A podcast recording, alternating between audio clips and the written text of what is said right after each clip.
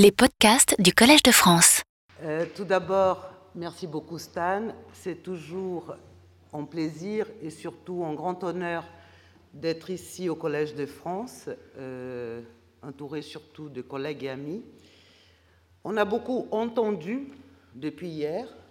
Je vais profiter de l'occasion pour vous faire voir, parce que voir et entendre, c'est aussi un énorme dialogue au niveau du cerveau.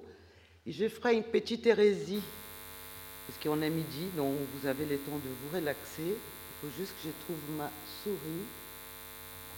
Voilà, je savais que ça allait poser un petit souci. Voilà. On va transformer les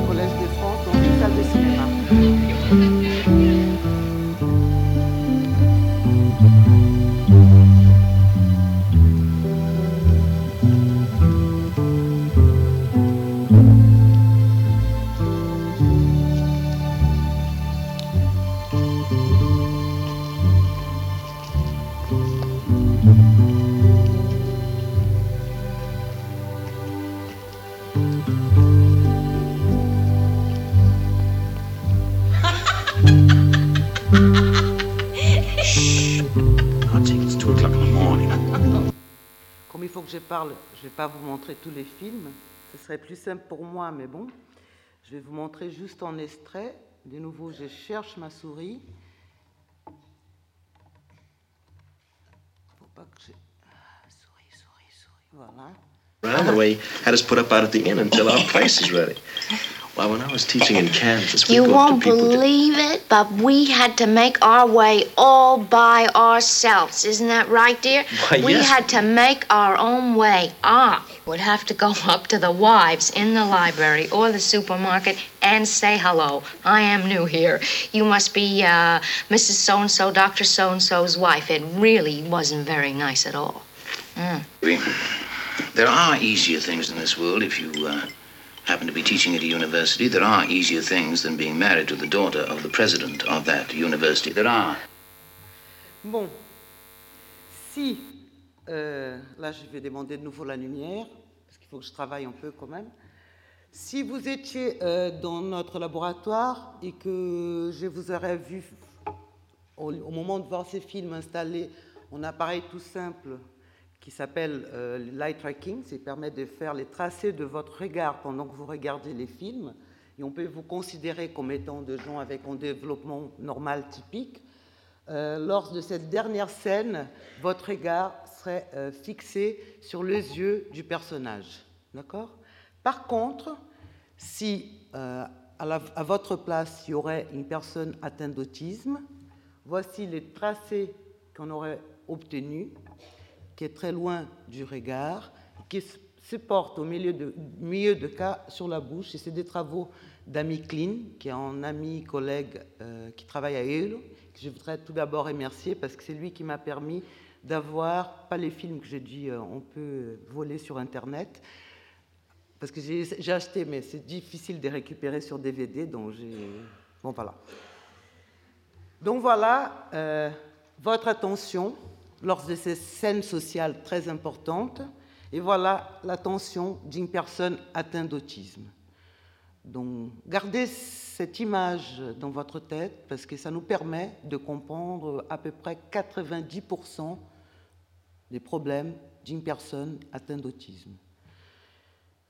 Notre but, c'est de savoir un peu qu'est-ce qui se passe au niveau du cerveau. Je vais vous parler qu'il y a une région très importante dans la perception du regard, qui est les sillons temporales supérieurs. Et vous avez entendu aujourd'hui dans l'exposé de Ghislaine et après d'Isabelle. Maintenant, vous connaissez cette structure, la région temporale supérieure. Et je vais vous montrer tout au long de mon exposé qu'elle est très impliquée à la fois dans la perception normale, donc vous avez beaucoup activé votre sillon temporal supérieur en regardant Elisabeth Taylor, mais elle est aussi, euh, et c'est surtout ça qu'on a réussi à mettre en évidence dans notre laboratoire, anormale et défaillante chez des personnes atteintes d'autisme. Bon, je pense que l'essentiel a été dit, on verra pour la suite. Évidemment, avec l'é- l'évolution de la complexité des relations sociales, notre cerveau s'est aussi euh, organisé d'une façon de plus en plus complexe, dont on est sorti des choses très simples On a évolué et voici euh, à quoi on est arrivé. Il y a un follow-up de notre cerveau. Euh, ce qui est très important quand on parle d'un comportement social, et ça on a vu euh, quand on a entendu les oiseaux, quand tout ce qu'on a entendu depuis hier, c'est la capacité à reconnaître ses pairs. Chez les mammifères non primates, cela se fait essentiellement par l'odorat. Ce qui arrivé essentiellement chez les primates, c'est la reconnaissance des visages et des voix dont la reconnaissance de l'autre, de ses pairs. Et je pense que là, c'est les dialogues les plus importants entre voir et entendre, entre la parole et la musique. On voit l'autre, on entend l'autre et on reconnaît l'autre. D'accord? Il est important de signaler, et je pense que toute personne faisant de la recherche doit être très humble, que euh, ça fait très peu de temps qu'on a une connaissance chez l'homme sur le rôle de cette structure dont on connaissait presque rien jusqu'à la fin des années 90. Et encore par, comme un des multiples exemples, c'est complètement par hasard qu'on a compris, euh, commencé à comprendre à quoi servaient les sciences temporales supérieures. Ces études qui commençaient à Londres, dans l'équipe, et évidemment je vais oublier la personne là maintenant, j'ai un problème de mémoire, qui travaillait beaucoup, Richard peut-être va m'aider, qui travaillait beaucoup sur la perception visuelle, qui travaillait en fait, qui a permis de faire euh, des études très fines sur la partition des différents morceaux du cortex visuel et qui a surtout montré l'air V5, euh, qui est une aire importante pour les mouvements. Sauf qu'une fois, au milieu de ces expériences en imagerie fonctionnelle à l'époque, au lieu de mettre des points qui, qui tournaient au hasard, ils ont mis les points là, les mouvements s'arrêtaient, mais qui ça s'appelle la figure de Johnson, ces points, ces points bougent d'une façon qu'on voit en mouvement. Et à ces moments-là, il trouve l'activation de V5, que vous ici, mais il trouve aussi une activation complètement inattendue au niveau du sillon temporal supérieur. Pourquoi cette activation du sillon temporal supérieur? C'est ça qui a été décrit dans ces deux articles qui sortent à peu près en même temps. Les temps passent vite, donc euh, quand j'ai commencé à parler de ça, ça faisait très peu de temps. Là maintenant, on commence à faire 12 ans, mais 12 ans, c'est nothing. Et en fait, on commence à se rendre compte que cette activation existe, parce que là, ce n'est pas du mouvement aléatoire, mais c'est un mouvement qui représente un mouvement humain. Donc, on sait, et on commence à savoir de plus en plus, que cette région temporale supérieure est très impliquée dans la perception sociale, qui a un très joli nom, qui veut dire en fait la perception des mouvements biologiques. Mouvements biologiques, la perception du regard, du visage, des mains, du corps. C'est-à-dire, on est, donc, quand on est en interaction avec l'autre, en train de percevoir à chaque instant des mouvements très subtils. Et si j'étais en train de vous voir un à un, ces mouvements subtils me permettraient d'avoir des informations sur de combien vous êtes en train de comprendre, s'intéresser à ce que je suis en train de vous dire. D'accord? Not good, pretty good, very good. I hope it's pretty, good. Okay.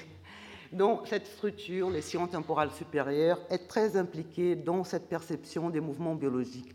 Et tellement on a été, entre guillemets, contaminé par la parole, parce qu'elle est évidemment chez l'homme très importante, qu'on finit par oublier, et c'est des faits très inconscients, autant ces perceptions sont fondamentales pour qu'on puisse interagir avec l'autre.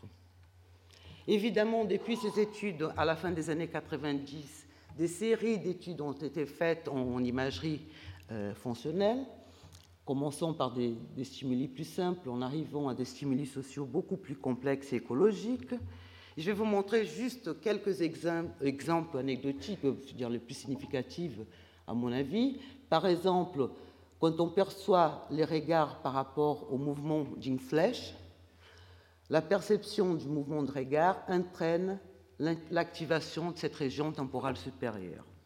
On va faire un petit exercice avec vous. Qu'est-ce que vous voyez ici? Je vais donner une indication, ça peut être une voiture aux deux yeux. J'aurais pas dû mettre la, réponse, mais bon. Qui a vu la voiture? Qui a vu les yeux? Il y a des gens qui n'ont pas répondu. Hein. Bon, si vous voyez les yeux, évidemment la, manip est beaucoup plus compliquée. Hein. Mais si vous avez fait attention aux yeux, et là, après, une fois avoir vu les deux, on peut shifter un point et l'autre. Si vous faites attention aux yeux, vous regardez, vous activez en fait cette région temporale supérieure. Une autre chose qu'on peut se permettre de faire à midi, mais jamais à 2 heures de l'après-midi, c'est par exemple, euh, c'est un film qu'on passe à l'IRM où euh, il y a une personne qui fait un mouvement avec la bouche. Il le simple fait de voir ces mouvements, qui d'ailleurs a un problème, on est très contaminé par ces mouvements, active, vous voyez ici, d'une façon très importante, cette région temporale supérieure. Donc, euh, c'est encore la revue qui reste très classique d'Allison, euh, qui montre que dans le domaine visuel, les sciences, ça c'est différentes études, c'est une méta-analyse, différentes études montrent que dans le domaine visuel, la région temporale supérieure est très importante pour la perception sociale. Mais je vous ai dit, on est dans les dialogues, voir et entendre. Pascal Bellin, qui a fait son PhD avec nous à Orsay, qui après est parti à Montréal et qui est maintenant à Glasgow, a montré avec euh, Zatoré que, en fait, cette région temporale supérieure était aussi une aire très importante pour la perception de la voix humaine. Donc, je vais vous faire entendre après euh, qu'est-ce que ça veut dire la voix. La voix, dans son sens les plus simple, ce n'est pas les paroles, c'est les bruits qu'on peut faire avec notre appareil phonémique, pour dire ça d'une façon plus élégante.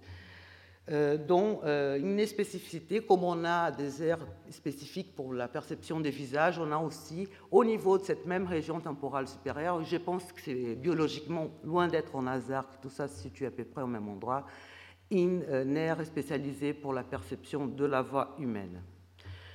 Comme j'étais invité à parler de l'autisme, c'est à peu près sur quoi je travaille, quelques définitions. L'autisme est avant tout un trouble global, sévère et précoce du développement de l'enfant. Chaque mot est très important. Il se caractérise par d'abord un isolement social qui peut être plus ou moins important. Ce n'est pas l'enfant dans sa boue, hein. c'est juste l'enfant qui a vraiment des troubles importants dans l'interaction avec l'autre, par des troubles de la communication, qu'elle soit verbale. Il y a 50% des enfants autistes à peu près qui n'arrivent pas à parler, mais quand ils parlent, il y a des troubles aussi très importants. Et j'ai appris beaucoup de choses depuis hier et je voudrais citer les, parce que je n'ai pas toute cette culture, les professeurs Edzi hier parlaient euh, de la créativité dans l'essence de Descartes dans les langages. Et je pense que ce serait la meilleure façon de définir les troubles du langage chez l'autiste parce qu'il nous a cité les textes de Descartes qui parlent de n'importe quelle machine pourrait reproduire les paroles, mais jamais dans le sens qui est donné par l'être humain, si j'ai bien, je me souviens bien. Et en fait, c'est à peu près ce qui arrive avec des personnes atteintes d'autisme quand elles parlent, c'est-à-dire l'essence est très compliquée. Si on suit aussi les exemples qui ont été donnés hier, j'ai pensé aux enfants ou même aux adultes qui devraient entendre ces langues euh, d'Afrique centrale, parce qu'ils ont beaucoup de problèmes dans la perception de tonalité parce qu'ils ont, quand ils parlent, une, une, monotonie. Et en fait, à mon avis, comprendraient absolument rien quand on fait juste des modifications de ton. Et enfin, euh, dans les derniers topos, j'ai pris euh, de M. Chartier, professeur Chartier, qui parlait de, l'importance de la ponctuation. Euh, je pense que là, c'est un problème majeur. Les discours sont très peu ponctués. Ils ont beaucoup de mal à ponctuer notre discours, c'est-à-dire la compréhension peut être complètement différent, parce qu'il peut ponctuer d'une façon complètement hasard et vraiment pas comprendre ce qu'on est en train de dire. voilà euh, trois exemples par rapport à ce qu'on a entendu hier. Et tout ça, bon, ce qui est très important, c'est les troubles de la communication non verbale, parce que même quand ils parlent, c'est des enfants qui ne communiquent pas avec les gestes.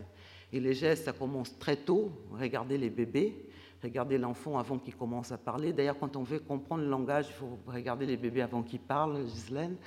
Il dit euh, voir toute la communication qui existe euh, déjà bien avant la parole. Je pense que c'est là où on a beaucoup de leçons, dont les petits gestes au revoir, bisous, j'arrête là, n'existent pas ou sont très diminués chez ces enfants. C'est ce qui traduit en fait par une diminution d'activité, d'intérêt, de l'imagination et parfois accompagné, euh, souvent d'ailleurs, par des stéréotypies, euh, des comportements obsessionnels, etc.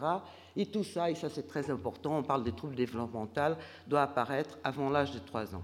Juste quelques chiffres. Les choses changent énormément, mais c'est pour vous montrer que ce n'est pas un trouble rare, c'est plutôt un trouble fréquent. On a 180 000 personnes concernées en France. Et la seule chose, une des seules choses qui n'a pas changé depuis 20 ans que j'ai fait ces recherches sur l'autisme, c'est la proportion garçons pour filles. On a souvent 4 garçons pour une fille. Et quand on parle des formes moins graves comme les syndromes d'Asperger, on peut arriver à 16 garçons pour une fille, chose qui intéresse beaucoup nos amis généticiens dont beaucoup plus des garçons que pour les filles, ce qui est euh, typique des troubles du développement en général de l'enfant. Il y a une fragilité chez les garçons qu'il va falloir mieux comprendre dans l'avenir. Retournons à notre film. Donc ça, c'est une autre scène. Et on est encore avec cette machine qui permet de faire les tracés du regard. Donc voilà, euh, ça c'est un tracé, c'est votre tracé par exemple. Lors de cette scène, vous voyez cette jolie image du triangle amoureux, c'est-à-dire vous êtes en train de regarder les films et vous regardez en fait les yeux des personnages. Et voici les tracés obtenus encore une fois par Amicline chez une personne atteinte de l'autisme. Donc juste pour faciliter votre compréhension encore une fois, voici la perception des interactions sociales qui a une personne atteinte d'autisme. On parle beaucoup, ça j'avais en film encore, mais je pense qu'on peut se passer parce que vous avez compris, on parle beaucoup des problèmes émotionnels dans l'autisme, leur incapacité à comprendre l'état émotionnel d'autrui. Donc là, c'est une tâche, c'est Kevin Perf qui a fait cette étude. C'est une tâche très simple. On demande à la personne de nous dire l'état émotionnel de ces personnes-là qui sont dans ces, photos. Et on fait les tracés du regard lorsqu'on est en train de donner la réponse. Et je ça avec vous, ce serait la même chose. On a, un tracé, on a une façon très euh, stéréotypée, dans les bons sens, pour donner ces réponses, on les regarde les yeux et la bouche, les, yeux et la bouche, les yeux et la bouche, et on triangle à l'envers, et avec ces informations, on arrive à donner la bonne réponse. D'accord? Regardez les tracés obtenus chez des personnes atteintes d'autisme en train de faire la même chose, et vous pouvez me dire si c'est possible de donner la bonne réponse. Est-ce qu'on a l'information pertinente pour pouvoir dire si cette personne est triste, contente, étonnée, en regardant ici, ici ou ici? Je pense que la réponse vient de soi. Il y a un autre aspect qui a été très étudié dans l'autisme, surtout par nos collègues et amis anglais, l'équipe d'Utafrit à Londres, Simone Baron-Cohen, qui est les problèmes de théorie de l'esprit, Theory of Mind, qui est la capacité qu'on a de représenter la pensée de l'autre. Donc juste un exemple ce qu'on peut faire avec des enfants très petit, euh, il donne à peu près la bonne réponse à partir de l'âge de 4 ans. On demande juste, c'est pas sponsorisé par les marques, c'est juste parce qu'on m'a demandé les droits de filmer. On demande juste à l'enfant quelle est la gourmandise qui préfère ce petits bonhommes. Je peux faire avec vous aussi, il n'y a pas de piège. Hein. Donc les enfants à partir de l'âge de 4 ans donnent la bonne réponse, euh, c'est l'M&M. Ce qui est plus intéressant, c'est qu'on se pose on pose la question après, mais pourquoi parce qu'il les regarde. Et ça, c'est une réponse très typique. Je me souviens, j'ai préparé cette diapositive, ma fille avait 6 ans, là, elle a 12, comme quoi on ne change pas beaucoup. Hein. Et elle a vraiment donné cette réponse. Elle m'a dit maman, et j'ai dit pourquoi? Elle dit parce qu'il les regarde. bon, on a fait ces tests avec plusieurs, plusieurs enfants et c'est décrit dans la littérature. La donnée plus importante, c'est les regards. Évidemment, il y a les sourires, sinon la réponse serait à l'envers, mais c'est très important. Quand on pose la question à des enfants atteints d'autisme, la réponse est très différente. Ils ne savent pas dire qu'est-ce que l'autre préfère. On a des données, des réponses très étonnantes. Une fois, il faut des fois regarder la télé quand on travaille avec l'enfant. Une fois, il y a un enfant qui m'a répondu crunch. J'ai répondu pourquoi? Il m'a dit parce que ça fait tomber les immeubles. c'est référence à une pub. Et je pense qu'en fait, euh, cette donnée-là est très mal traitée au niveau du cerveau de ces enfants. Bon, on va parler un peu de l'imagerie. Qu'est-ce qu'on a fait euh, au niveau de l'imagerie du cerveau à Orsay? Trois méthodes la tomographie par émission euh, des positons au repos, qui permet de mesurer en fait l'activité synaptique au repos, l'IRM, qui permet de mesurer l'anatomie, évidemment au repos, et les méthodes d'activation que vous avez entendues euh, à la fois en TEP et en IRM. Déjà en 2000, on a montré avec Nathalie Baudard qu'il y avait chez des enfants autistes une diminution du flux sanguin au niveau de ces régions temporales supérieures chez des enfants atteints d'autisme. Vous voyez ici ces taches vertes. Vous voyez souvent des taches rouges, ça veut dire des activations. Là, j'ai fait exprès de mettre en vert. Ces taches vertes représentent l'endroit où il y a moins d'activité synaptique au repos chez des enfants atteints d'autisme. Il y a 32 enfants par rapport à des enfants non autistes. D'accord? Euh, Qui sont évidemment matchés pour les retards mentaux et pour l'âge, dont une diminution bilatérale un peu plus importante à droite dans les régions temporales supérieures. Juste ces résultats ont été confirmés euh, très rapidement par une étude euh, japonaise qui montre des anomalies exactement au même endroit. On a montré en plus une corrélation. On regarde à chaque fois les cerveaux en entier. Ça, c'est important à dire parce que comme on va tomber à chaque fois dans la même région, vous aurez tendance à penser qu'on étudie cette région, mais en fait, c'est l'ensemble du cerveau qui est étudié. Là, on a mis une échelle qui permet de mesurer la sévérité du syndrome autistique, c'est-à-dire est-ce que l'enfant est plus autiste que l'autre On a 45 enfants. Et quand on regarde les débits sanguins cérébrales dans tous les cerveaux, il y a une région qui corrèle avec la sévérité, c'est cette région temporale supérieure à gauche. Vous voyez la corrélation négative, c'est-à-dire plus le débit sanguin cérébral est diminué dans cette région, plus l'autisme est sévère. Avec Edouard Duchenet, on est en train de travailler maintenant sur la possibilité de détecter cette euh, je dirais, anomalie du fonctionnement du cerveau au repos d'une façon individuelle par des analyses multivariées, des méthodes de classification. Et on arrive aujourd'hui avec, euh, avec un taux de classification de 88%. C'est-à-dire, quand on met en route des analyses très complexes euh, des données en tomographie par émission de positons, avec euh, deux clusters, deux régions du cerveau, qui incluent cette région temporale supérieure, euh, nos analyses permettent de classer d'une façon correcte quand l'enfant est autiste il l'est pas, à 88% de cas. Et je tiens à vous dire qu'on rencontre des collègues, j'ai rencontré ce week-end des collègues américains qui, dans d'autres pathologies de l'enfant, retrouvent les mêmes taux reconnaissance avec l'imagerie. C'est-à-dire, je dis à chaque fois que les gens travaillent avec l'imagerie et qui ne croient pas à ces chiffres, il faut mieux qu'elles arrêtent de travailler avec l'imagerie parce que ça marche vraiment. C'est-à-dire, on a des outils très puissants. Voilà, juste pour vous illustrer les données individuelles, vous allez voir apparaître des points. Chaque point correspond à un enfant, l'endroit où cette anomalie est maximale, à gauche, non, à droite et à gauche. Et là, vous allez, on a retiré les cerveaux et vous avez juste ces sillons temporales supérieurs en jaune et la distribution de chaque enfant. Vous voyez que ce n'est pas au même endroit, mais on a l'impression que ces points suivent cette structure anatomique qui est les sillons temporales supérieurs, dont la diminution individuelle du débit sanguin cérébral chez les enfants autistes. Nous avons fait aussi une analyse euh, de l'IRM anatomique chez ces enfants et on retrouve une diminution de la substance grise aussi dans cette région temporale supérieure.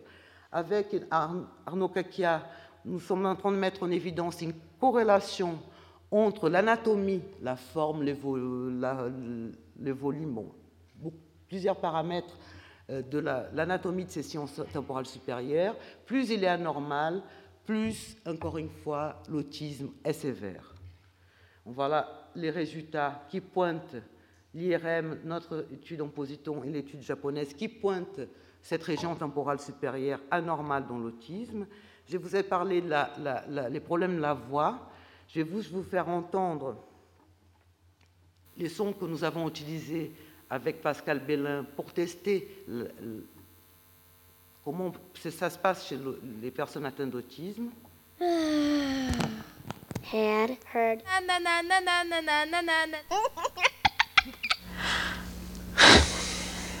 Hud. huh? Ah, huh?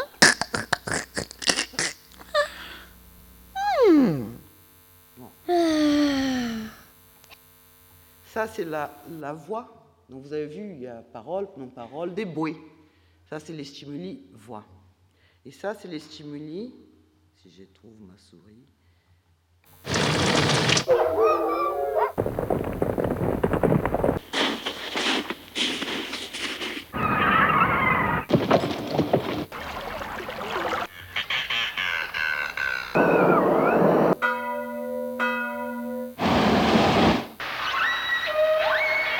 Non voilà. Donc voilà, vous étiez dans une machine IRM, vous avez entendu des séries de sons-voix, des séries de sons non-voix. On a des très beaux logiciels qui permettent de voir quelle était la différence de votre cerveau quand vous entendez un par rapport à l'autre. Et voici ce qu'on obtient chez vous.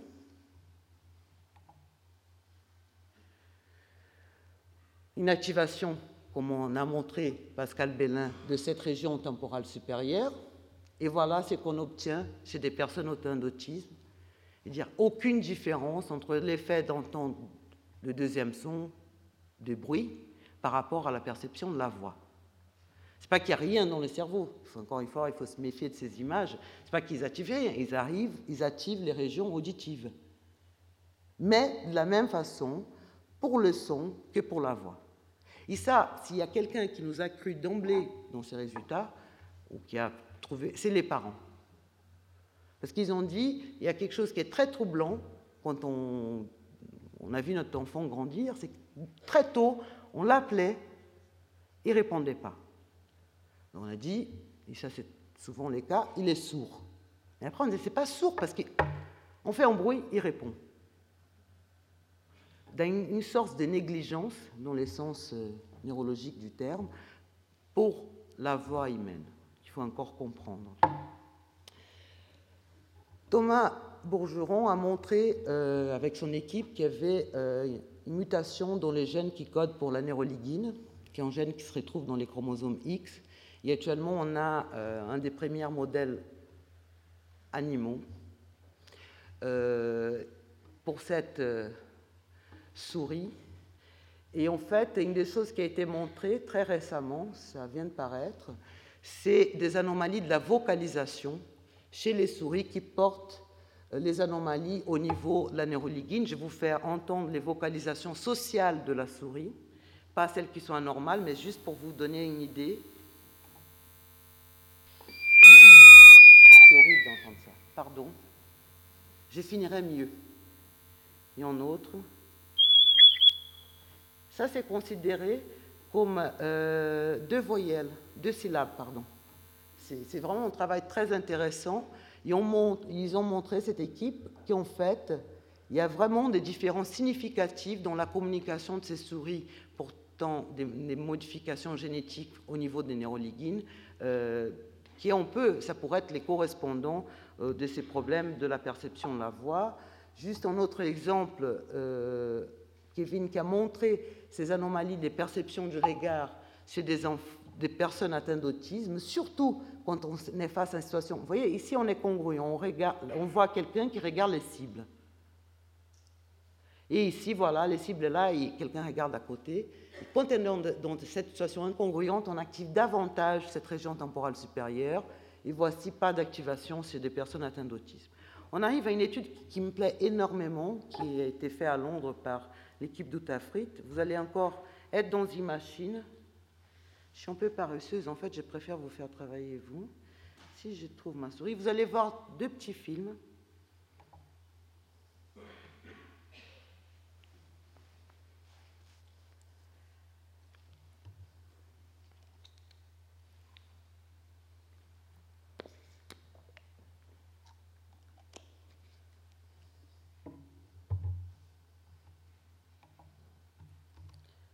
Voilà l'autre.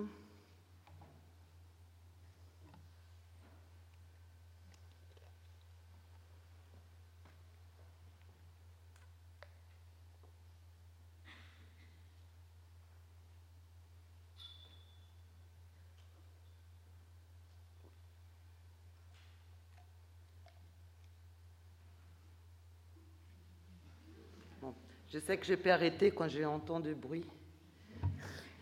Donc, c'est plus la peine d'aller plus loin. Donc, vous êtes de nouveau dans une machine et vous avez vu ces deux petits triangles qui bougent. Il n'y a, que des fois quand je suis. J'ai fait taquiner euh, les publics, j'ai dit que c'était en test pour les schizophrénies. Si vous avez vu des choses bizarres ici, c'est pas vrai. Et bon, euh, vous avez juste vu dans les deux situations euh, deux triangles qui bougent. D'accord? On est tous d'accord là-dessus. C'est-à-dire l'input, l'entrée perceptive perceptive est la même. Il y a deux triangles qui bougent. Par contre, vous avez vu, dans un cas, le deuxième cas, il y a évidemment une histoire qui vient à notre conscience. Euh, on s'en vante chacun la nôtre. Il faut qu'on se parle pendant les déjeuners pour savoir qu'est-ce qui faisait en triangle avec l'autre et quelle représentation qu'on a donnée à chaque triangle. Tandis qu'ici, à mon avis, il n'y a rien qui s'est passé. Qu'est-ce qui arrive à votre cerveau quand euh, vous regardez la deuxième histoire par rapport à la première? Vous activez en réseau d'abord cette région V5 qui traite les mouvements au niveau du cortex visuel, les cortex préfrontal, euh, notre chair sillon temporale supérieure et une partie temporobasale. Donc ça, en bleu clair, c'est vous, d'accord? En bleu foncé, c'est des personnes atteintes d'autisme. Donc on a cette activation du cortex V5, c'est-à-dire il perçoit les mouvements dans les deux situations. On a un peu d'activation, mais beaucoup moins au niveau du cortex préfrontal. Mais voilà ce qui se passe au niveau du cortex temporal, surtout les sillons temporales supérieurs. Il n'y a pas d'activation. Et en fait, quand on les pose les questions, euh, il n'y a pas grand-chose en fait. C'est beaucoup plus pauvre au niveau euh, de l'histoire qu'ils peuvent raconter. Et en fait, cette même équipe a montré, au moment de faire des corrélations euh, et voir comment ça se passait, qu'il y avait beaucoup moins de connexions fonctionnelles entre la région visuelle et cette région temporale supérieure dans les personnes atteintes d'autisme par rapport aux personnes normales. Dire probablement cette information qui est cruciale pour faire fonctionner les restes des régions ne se passe pas bien dans l'autisme. Bon, ces séries d'arguments nous font penser que euh, les anomalies précoces du sillon temporal supérieur sont impliquées dans les mécanismes de troubles sociaux et des communications dans l'autisme, dont on a fait publier une revue, il commence à faire un moment déjà, donc si ça vous intéresse, vous pouvez y aller. Évidemment, tout ça dans une perspective euh, de réseau au niveau du cerveau, et on travaille actuellement avec Anne Barkakli pour étudier les connexions des fibres. Euh, dans une perspective des cerveaux sociaux, on sait maintenant que les sciences temporales supérieures est une des structures clés de notre cerveau très joli ces termes, je pense, le cerveau social, mais à mon avis, tous les cerveaux est social. Mais bon, on adore donner des, noms aux choses, dont là, on appelle ces régions-là les cerveaux sociaux. Et je tiens l'attention à des personnes qui sont un peu plus alertes pour le domaine, de savoir qu'on parle beaucoup actuellement des neurones miroirs euh, dans l'autisme. Les sciences temporales supérieures a une structure très importante dans les systèmes miroirs, dont euh, il n'y a pas d'ambiguïté dans les résultats. Je vais vous faire regarder, euh, je suis presque en train de conclure, des données qui, à mon avis, sont fondamentales. C'est Amiklin, encore une fois, qui m'a permis, qui m'a envoyé ça. Ça m'a donné un peu de travail pour transformer les, vidéos. Vous allez regarder, je vais passer en plusieurs fois. Donc, vous faites attention déjà ici, pour commencer, d'accord? C'est un petit clip qui, dure, qui est très rapide, et c'est ça la difficulté. C'est encore ces techniques. la croix rouge, c'est les tracés du regard. Il y a un bébé derrière qui regarde une femme qui parle comme si elle était la maman, d'une façon très maternelle en fait. Donc là, vous allez voir qu'est-ce qui se passe avec un enfant normal de 15 mois. D'accord? La flèche. Voilà. Hi sweetie, are you ready to wake up? Come on, did you sleep well? Voilà. Vous avez vu l'essentiel, la croix se balade ici, non? Un enfant de 15 mois euh, qui regarde la personne. Vous allez regarder ici un enfant normal, encore une fois, de 9 mois.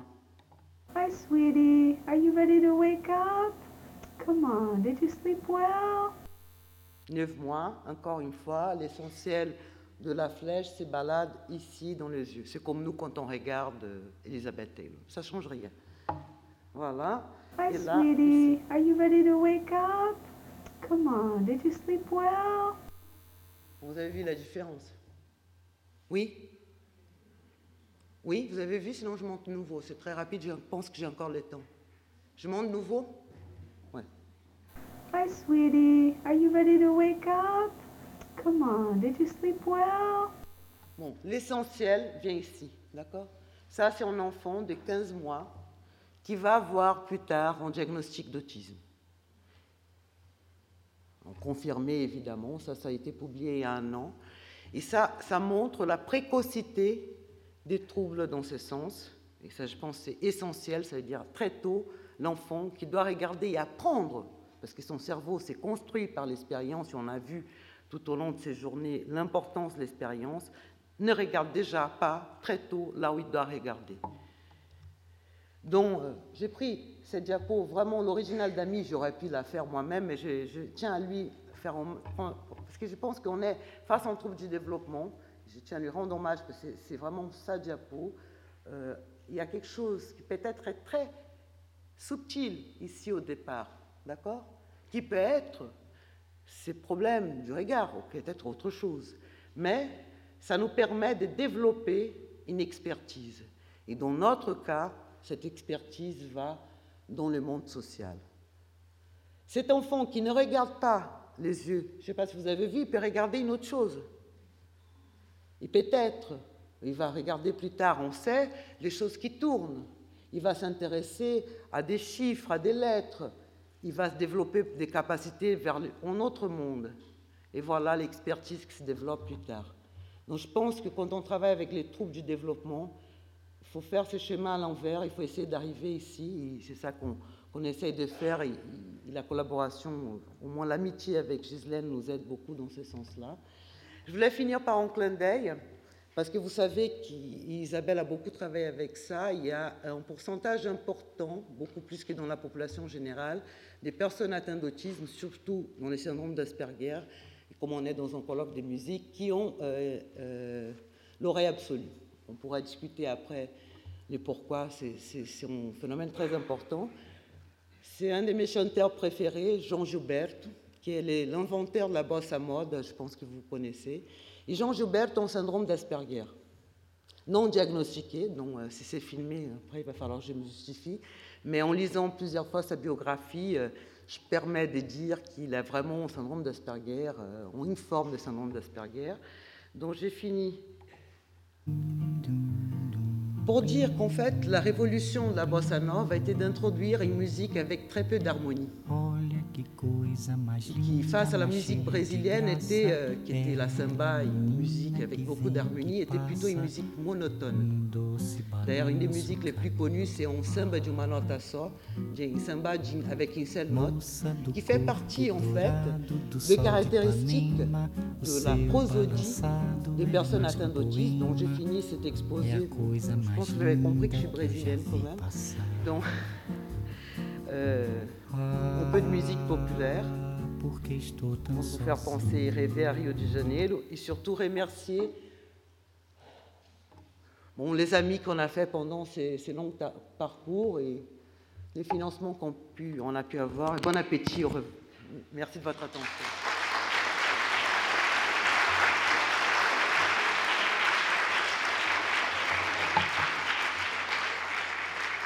On a le temps pour euh, deux questions. Merci beaucoup, Monica, pour ce très bel exposé. Monsieur,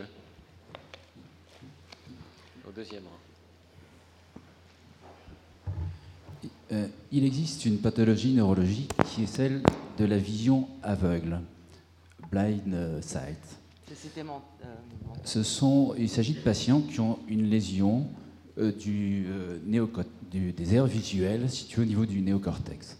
Ces patients ont été euh, étudiés, font l'objet de recherches actuellement, et on a découvert que chez eux, en, leur présentant des images euh, au niveau du scotum, ils avaient une perception de ces images, et euh, cette perception était confirmée par le transfert de la région scotomisée vers la région visuelle consciente. Parallèlement à ça, euh, des IRM fonctionnels ont été pratiqués. On s'est rendu compte que lors de la présentation de ces images, euh, des zones du cerveau primitif étaient activées, notamment celles du, colliculus supérieur et des amygdales cérébrales. Et euh, cette, cette recherche laisse augurer d'une cartographie de l'inconscient cortiqué et j'aimerais savoir si euh, vous avez mené ces recherches dans ce sens-là du point de vue de l'autisme.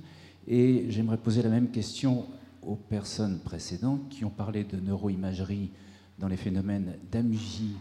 Euh, s'ils ont constaté ou s'ils ont pu euh, constater donc des, zones cérébrales du cerveau primitif qui pouvaient être stimulées lors de ces phénomènes.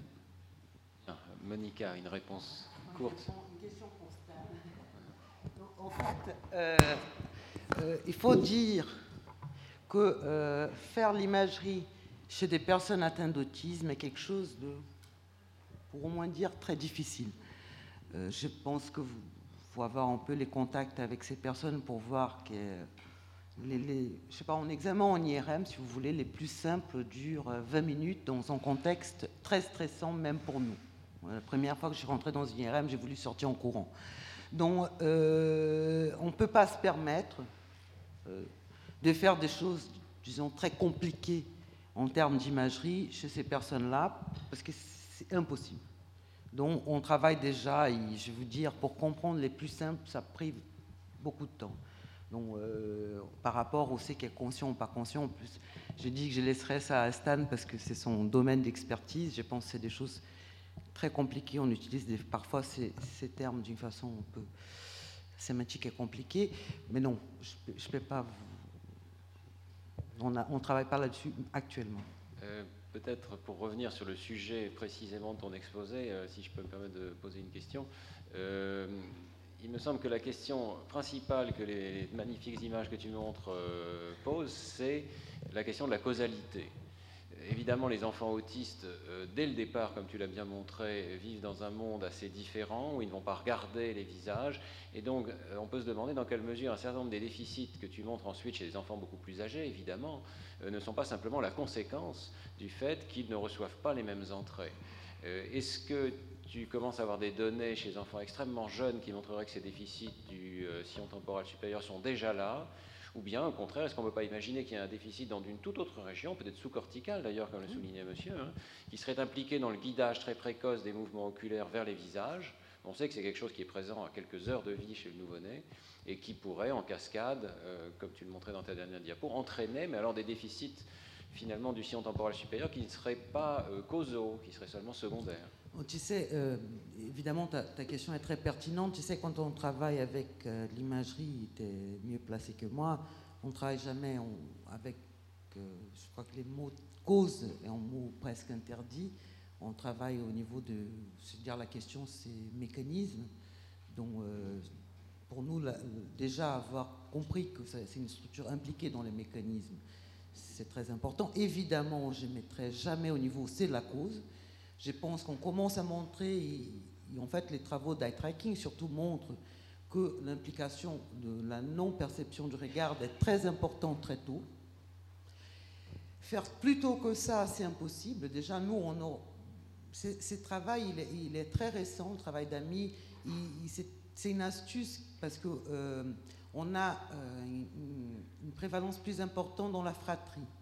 dont Ami maintenant est en train de travailler chez des, des- bébés dans les familles qui ont déjà un enfant autiste. Donc il faut déjà travailler euh, avec beaucoup d'enfants pour après savoir. Ça veut dire, on fait en, imagerie, je ne sais pas si tu, peux imaginer la difficulté de faire ce genre de choses. C'est-à-dire, on ne peut pas mettre tous les enfants pour après aller. euh, c'est-à-dire, c'est possible mais compliqué. Donc on fera. Moi, je pense que une des choses, je ne peux pas te donner la réponse, si c'est l'STS depuis le départ, les travaux de Gisèle montrant, par exemple, dans le domaine du langage, qu'on a déjà une pertinence d'activation très proche de l'adulte très tôt, me font penser que c'est possiblement la même chose pour ça, mais j'en Il y a sais rien. peut-être euh, une manière de répondre qui serait de regarder des lésions euh, bilatérales euh, et d'origine euh, accidentelle, je dirais, chez des enfants très précoces, Ouais, de en voir s'il peut y avoir un syndrome autistique acquis à la suite de lésions cérébrales Ouais, chez en l'enfant. fait, euh, Stan, euh, il y a- quand on a commencé à voir ces résultats, comme tu sais, euh, mon mari est neurologue et Yves Sanson, et quand on a commencé à voir les résultats et au moment où on a commencé à, à vouloir savoir, parce qu'au moment où on a eu les résultats, on ne savait pas du tout, nous, en termes de communauté scientifique, à quoi servait cette région temporale supérieure. Et la raison pour laquelle on ne sait pas, euh, c'est qu'il n'y a pas de modèle lésionnel, au moins chez l'adulte, parce que euh, c'est presque impossible de faire un accident vasculaire, par exemple, d'une façon bilatérale. Donc, contrairement à, d'autres modèles lésionnels où tu as une lésion et tu en reproduction, par contre, il y a euh, des cas très exceptionnels dans la littérature qui concernent des virus qui ont en effet un tropisme par les régions euh, temporales. C'est par exemple les cartes des herpès et des cytomégalovirus. Et là, euh, donne des lésions bilatérales, parce que c'est important d'avoir les, lésions bilatérales. En fait, c'est des rares exemples, même des gens à l'âge adulte, qui entrent dans un pseudo-syndrome autistique. C'est le seul modèle lésionnel qu'on a pour l'instant. Euh, on partage cette curiosité avec Thomas, même si, bah, parce qu'il est Pasteur aussi, donc il va falloir qu'à un moment donné, il rentre dans le domaine de la virologie. c'est que euh, on pense qu'il peut y avoir une interaction importante entre les virus et même une fragilité génétique, et surtout parce que peut-être on, voit à l'IRM d'autres anomalies euh, de substances blanches qui sont subtiles mais proches de celles qu'on voit chez des enfants qui ont vraiment une infection virale. Donc, si je devrais faire euh, en parallèle, c'est plus vers les modèles d'infection virale que dans la lésion euh, typique de la neurologie de l'adulte. Écoute, merci beaucoup. Euh, on te remercie encore. Et... Retrouvez tous les podcasts du Collège de France sur www.collège-de-france.fr.